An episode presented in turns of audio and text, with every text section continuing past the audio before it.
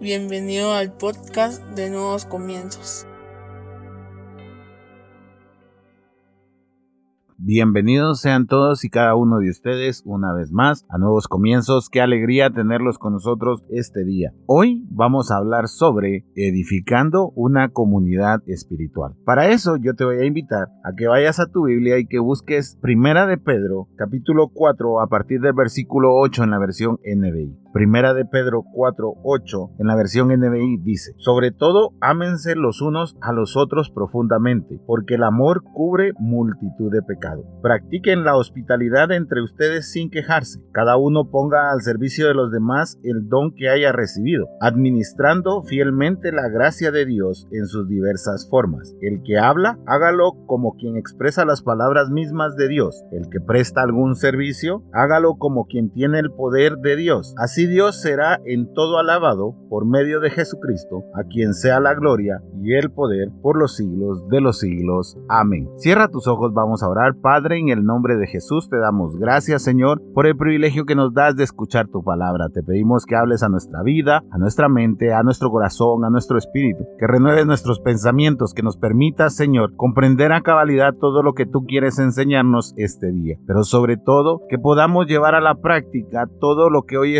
escuchemos y aprendamos para que no solo seamos oidores de tu palabra, sino hacedores de la misma. En el nombre de Jesús, amén y amén. Hoy vamos a hablar de cómo edificar o edificando una comunidad espiritual. Uno de los problemas más grandes que he escuchado yo sobre las personas que están lejos de la iglesia es el trato que les dieron cuando llegaron o cuando quisieron darle una oportunidad a la iglesia de absorberlos y de darles un sentido de pertenencia. Y muchas veces he visto el problema de los cristianos que se alejan termina siendo la comunidad espiritual a la que pertenece. Terminan teniendo problemas porque fallaron, porque hicieron algo indebido y en lugar de darles un abrazo, les dieron la espalda, los castigaron, los disciplinaron o bien simple y llanamente los dejaron olvidados en alguna esquina. Por eso es que creo que es importantísimo que hablemos de cómo edificar una comunidad espiritual. No le quise poner a este podcast edificando una iglesia porque entonces van a salir los religiosos diciendo que la base de, de la iglesia debe ser Jesucristo y para edificarlo tengo que hablar de Cristo. Y por supuesto que lo vamos a hacer y lo hemos hecho en este podcast y lo seguiremos haciendo porque tenemos que hablar de Jesucristo. Pero el enfoque que le quiero dar no es tanto el religioso, sino de las personas que componemos una comunidad o de las personas que componemos la iglesia. ¿Por qué? Porque los fundamentos son exactamente los mismos. El fundamento es Cristo y el centro es Cristo y no podemos hacer absolutamente nada para cambiarlo porque si lo hacemos entonces no deberíamos de llamarnos iglesia o una comunidad espiritual, etcétera, etcétera, etcétera. Y en eso estoy totalmente de acuerdo. De lo que hoy te quiero hablar es de aquellos que pertenecemos a un lugar y cómo debemos de comportarnos según la palabra, cómo debemos de ser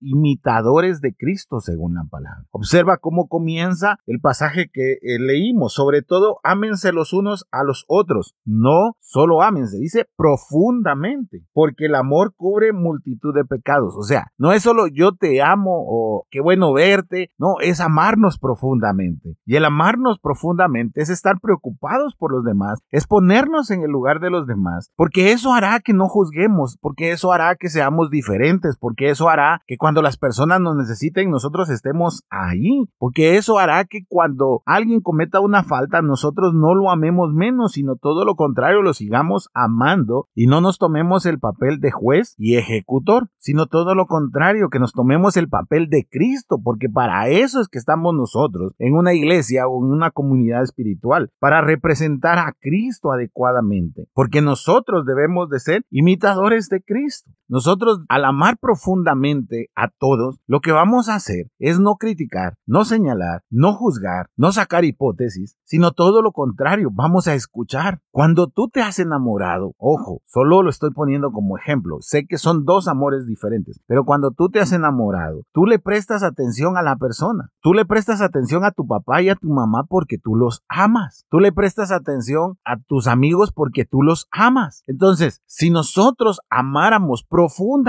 a cada uno de los que son miembros de nuestra comunidad o de nuestra iglesia, entonces haríamos las cosas totalmente diferentes. No juzgaríamos cómo llega vestido, no juzgaríamos dónde se sentó, no juzgaríamos la pareja que tiene, no juzgaríamos eh, la manera en la que se expresa, no juzgaríamos la apariencia que tiene, etcétera, etcétera, etcétera, sino todo lo contrario. Nos tomaríamos un tiempo para escucharlo. Yo no estoy diciendo que tú no vas a ser transformado ahí en tu comunidad o en tu iglesia. Por supuesto que vas a ser transformado, pero no vamos a ser nosotros los que te vamos a transformar, sino que va a ser Dios por medio del Espíritu Santo quien va a redarguir el corazón de cada uno de los que asistamos, incluido el que está hablando, para cambiar lo que necesitamos cambiar, porque todos y cada uno, no importa el título, el puesto, no importa quiénes seamos espiritualmente, tenemos más de algunas que debemos de cambiar y constantemente el Espíritu Santo está haciendo la obra en nosotros y por eso es que no somos perfectos, sino que vamos a ser perfeccionados hasta el momento que estemos con Cristo. Por si a alguien se le ha olvidado eso, es que si yo no soy perfecto, yo no debo por qué juzgar a mi hermano o a mi hermana si no son perfectos. Todo lo contrario, debería mi imperfección permitirme a mí entender y comprender la imperfección de mi hermano y por eso amarlo tal manera en la que yo me dé cuenta que el juzgarlo, el criticarlo, solo lo va a lastimar y lo va a alejar. Nosotros no estamos llamados a alejar a las personas de Dios, sino a acercarlas. Y al día de hoy, honestamente, yo no conozco una forma más efectiva de acercar a las personas que amándolas. El mundo necesita amor, más que cualquier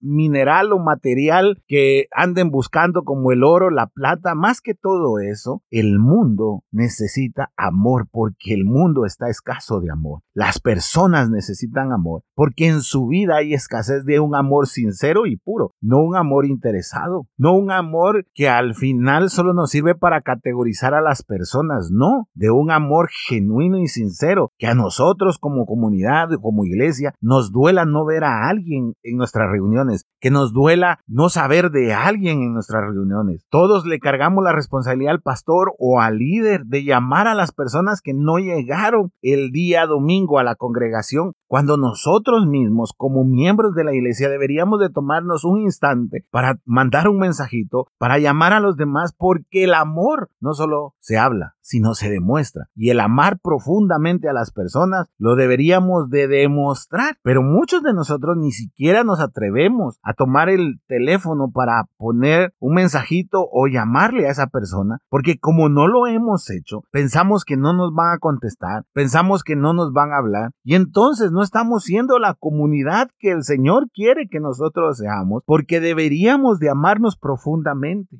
¿Y qué decir de cuando alguien se aleja a causa de un error, cuando alguien se aleja a causa de un pecado? El mismo amor cubre multitud de pecados. Ese amor que Jesucristo tuvo por nosotros para ir a morir en la cruz cubrió todos nuestros pecados. El amor que nosotros nos podamos profesar entre nosotros como iglesia o como comunidad va a cubrir multitud de pecados. No quiere decir que los solapemos. Esas son otras palabras, sino que cubramos, que antes de ver el pecado veamos a la persona y que la apoyemos y que la ayudemos y que la guiemos a superar ese error. Que hay errores que obviamente van a traer consecuencias, pues también con el amor que tenemos debemos de hablarles de las consecuencias que van a traer, pero no consecuencias generadas por medio de reglas tontas que impuso alguna persona que se cree perfecta o alguna persona que cree que castigando a las, a las demás va a ser mejor o va a tener un mejor título allá en el cielo. Dime tú si Pedro no merecía un castigo ejemplar al, al haber negado a Cristo. Pero ¿qué hizo Jesús? Jesús lo encaró y le dijo, Pedro, ¿me amas? Y se lo preguntó tres veces. ¿Y sabes por qué se lo preguntó tres veces? Por la afirmación de las tres veces que él lo negó, para que Pedro no dijera que el Señor se lo había dicho solo porque sí, sino que simple y llanamente sea genuino el, el preguntarle si lo ama, para que Pedro tuviera la oportunidad y la revancha de tres veces decirle que claro que ama a Jesucristo. ¿Qué hacemos nosotros hoy en día cuando cuando hay alguien que peca en nuestra congregación lo señalamos? En lugar de preguntar, ¿tú amas a Cristo? ¿Tú lo amas? Y esa persona posiblemente te va a decir que sí, pero se equivocó. No sabe en qué momento realizó lo que hizo, pero que sigue amando a Jesucristo. Y nosotros con eso deberíamos de estar conformes, porque otra vez, no somos jueces ni somos ejecutores. Nosotros somos facilitadores del reino aquí en la tierra para aquellos que necesitan conocer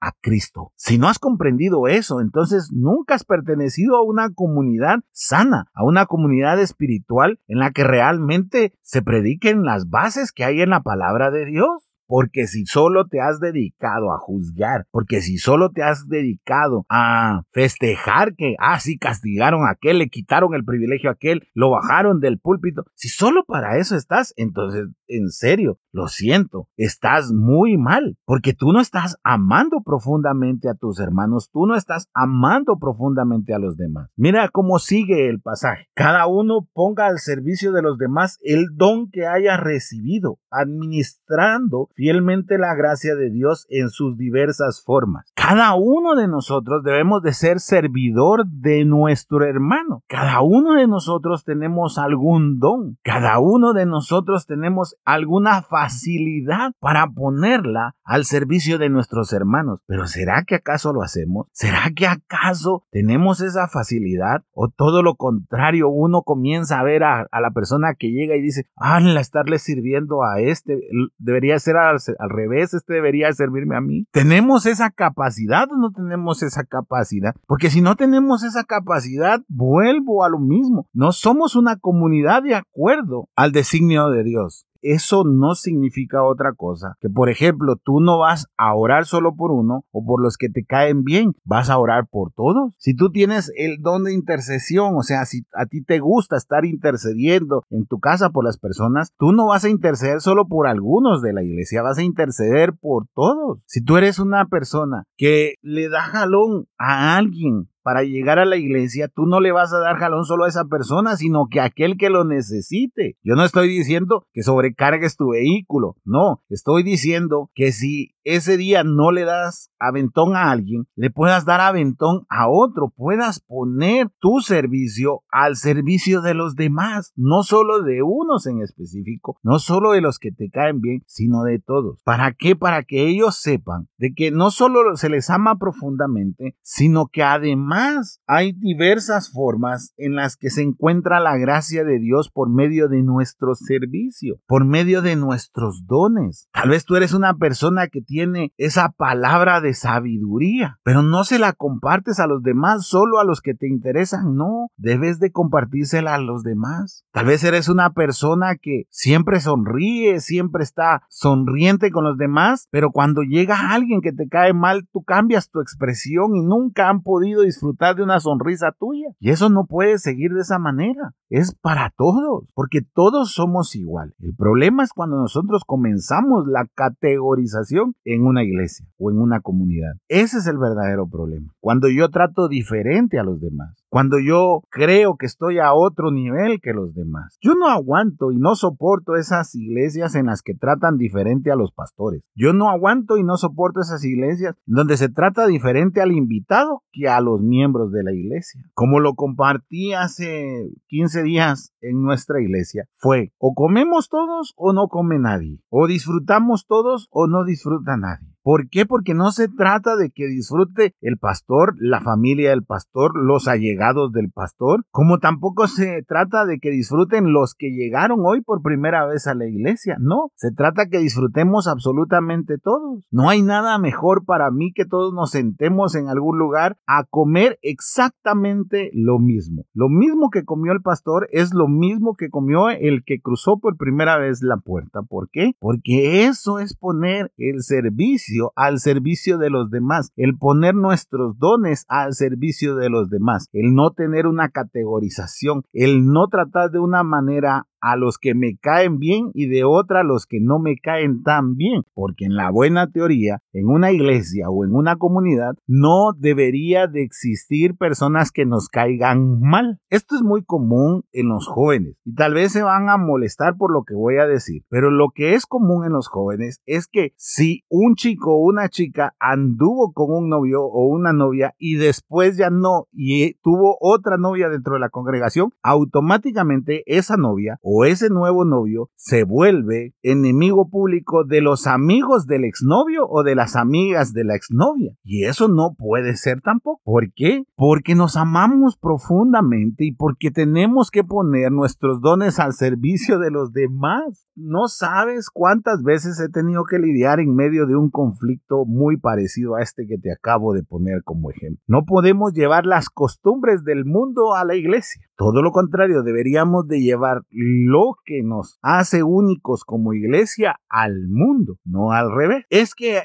así me enseñaron afuera, sí, pero aquí en la iglesia es diferente. Es que allá en mi casa tratan diferente a las personas, sí, pero aquí se trata todos igual. Ah, es que yo aquí tengo un título, yo soy arquitecto, soy doctor, soy esto, soy aquello. Perfecto, pero aquí eres un hijo de Dios y todos somos hijos de Dios. O sea, nos falta humildad para bajarnos de los puestos, nos falta humildad para bajarnos del púlpito, nos falta humildad para bajarnos del intelecto. Debemos todos ser del mismo nivel, todos, desde el pastor hasta el que entró por primera vez, porque observa lo que sigue a continuación, dice, el que habla, hágalo como quien expresa las palabras mismas de Dios. Interesante, o sea, aquel que va a hablar en la iglesia debe de hablar según las palabras de Dios. ¿Tú crees que el Señor va a decir, a ver, los pastores aquí en esta mesa con carne asada, con los mejores platillos y los demás allá en el suelo, ahí con un par de sandwichitos. No, Jesús dice que compartía la mesa con pecadores, con recaudadores de impuestos. Jesús compartía la mesa con todos, no solo con algunos, sino con todos. Jesús no le preguntaba a las personas su puesto para sentarse con ellos. Es más, el Señor mismo decía, aquel que quiere ser primero debe de ser servidor de los demás. No, no hay tratos especiales. No existen los niveles socioeconómicos del mundo en la iglesia. No, todos somos completamente iguales. Y por lo tanto, cuando digamos alguna palabra, sepamos que somos representantes de lo que Jesucristo tendría que decir. Por lo tanto, nosotros debemos de refrenar nuestra lengua si vamos a proferir alguna palabra que no va acorde a los principios de Jesús, acorde a los principios de la palabra de Dios. El que presta algún servicio, hágalo como quien tiene el poder de Dios. Dios no está a la gente qué puesto, si le cae bien o le caen mal las personas para hacer un milagro. Dios hace los milagros conforme a la fe de sus hijos. Nosotros no podemos y no debemos tratar a las personas con nuestro servicio con menosprecio o cultivando su ego. No, todo lo contrario, que nuestro servicio sea como una representación del poder de Dios que alcanza a todos por igual. Si logramos hacer esto, si logramos convertir nuestra iglesia, nuestra comunidad, la comunidad a la que asistes, la iglesia a la que asistes, en algo basado en esta palabra, en cuanto a las relaciones entre los que estamos o somos miembros de una iglesia o de una comunidad, estoy seguro que vamos a hacer una diferencia enorme. Entonces las personas ya no pondrán de excusa que en esa iglesia los trataron mal, los señalaron, los criticaron, los hicieron a un lado, los castigaron. No, todo lo contrario. Qué excelente sería que yo me topara con las personas y me dijeran, en mi iglesia me aman profundamente. Pero sabes, desafortunadamente, tengo alrededor de